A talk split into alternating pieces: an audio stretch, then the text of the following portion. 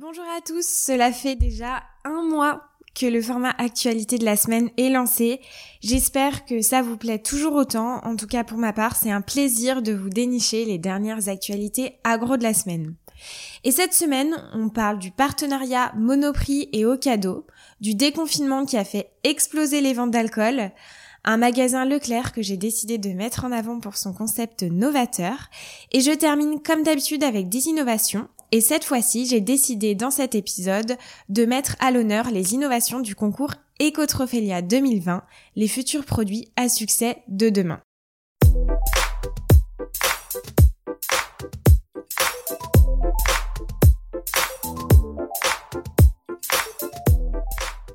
Mardi 19 mai, Monoprix a ouvert sa première plateforme logistique située à Fleury-Mérogis. Et cette plateforme, c'est pas n'importe laquelle, puisque celle-ci aurait la capacité d'accueillir plus de 100 000 commandes par semaine, ce qui est une vraie avancée. Alors finalement, comment fonctionne cette plateforme? Grâce à un service appelé Ocado Smart Platform, le processus de préparation des colis serait tout automatisé.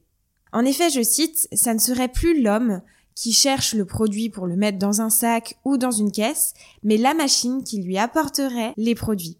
C'est un énorme gain de temps donc, et pour vous illustrer cela, on parlerait même d'une commande par exemple de 50 produits réalisés en moyenne en 6 minutes, ce qui équivaut à 100 000 commandes en une semaine. Une vraie avancée pour les plateformes de logistique de distribution. Et comme vous le savez sûrement, la limite des drives aujourd'hui est la rationalisation de l'offre, causée notamment par une faible capacité pour stocker les produits dans les entrepôts. Et grâce à Ocado, Monoprix pourrait à terme proposer 50 000 références, soit l'offre d'un grand supermarché contre 8 000 à 10 000 aujourd'hui. Un atout énorme par rapport à la concurrence.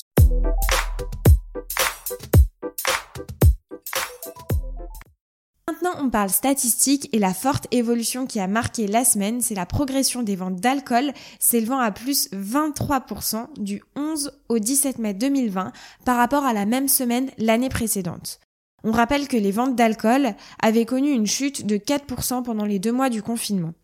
Les Français ont eu le cœur à la fête donc, et si on regarde dans le détail sur le samedi 9 mai, les bières ont progressé de 30%, les mousseux de 32%. Et l'évolution la plus marquante reste celle du champagne avec des hausses de 74% contre moins 50% du 16 mars au 10 mai.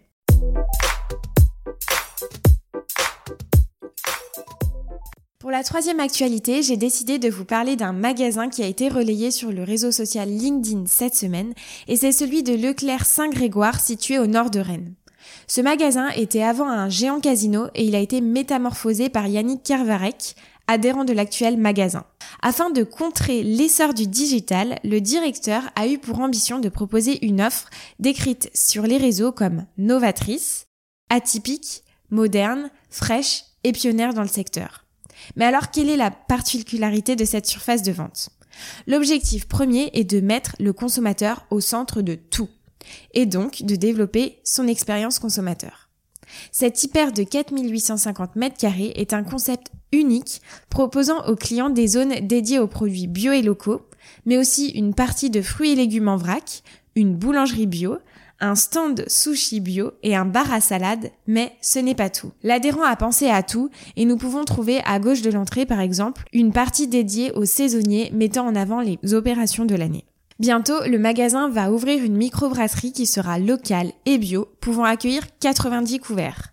L'objectif du magasin serait de réaliser, je cite, un million de passages en caisse par an, sachant que le centre commercial voit défiler chaque année environ 4,5 millions de visiteurs. Je vous laisse découvrir les articles sources de cette actualité en description de l'épisode et donc les photos du magasin. N'hésitez pas en commentaire sur mes posts LinkedIn à me dire ce que vous avez pensé du concept, ça m'intéresse vraiment.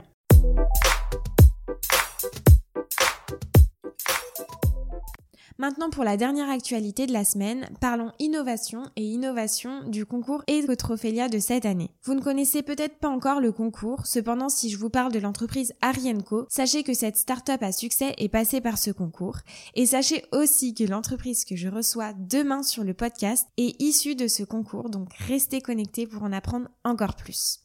Et cette année, pour la 21e édition du concours, les valeurs santé et environnement sont mis à l'honneur. Nous y retrouvons en effet des produits sains, locaux, durables, mais aussi des repas sur le pouce.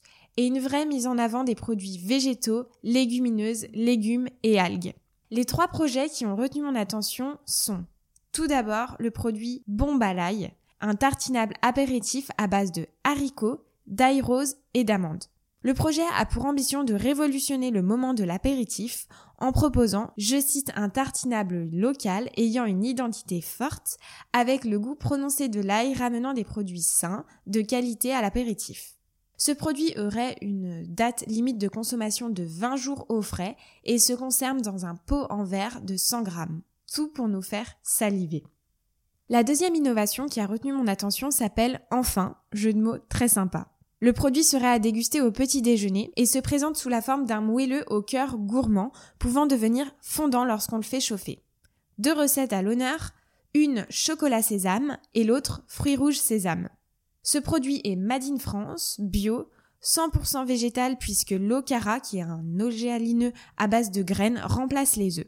Je vous invite à cliquer sur le lien que je vous ai mis en barre d'infos pour voir le packaging qui est vraiment à tomber.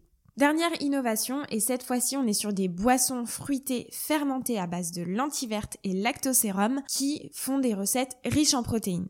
Trois versions, tout d'abord la voluptueuse, poire vanille, l'irrésistible, fraise citron menthe et la malicieuse abricot miel.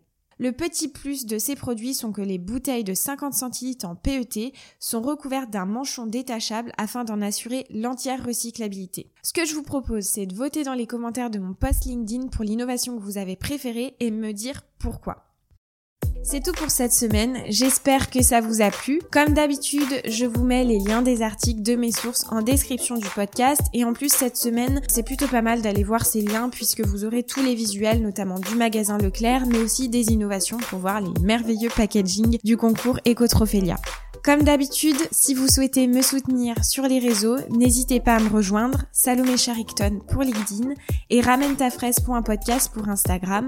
Aussi sur Instagram, toutes les semaines, je mets en ligne un quiz pour valider un peu vos connaissances et voir si vous avez bien tout entendu et tout retenu de cet épisode. Pareil, n'hésitez pas à me mettre un petit commentaire pour me dire ce que vous avez pensé de l'épisode ou tout simplement de partager le podcast, ça compte énormément pour moi. À la semaine prochaine!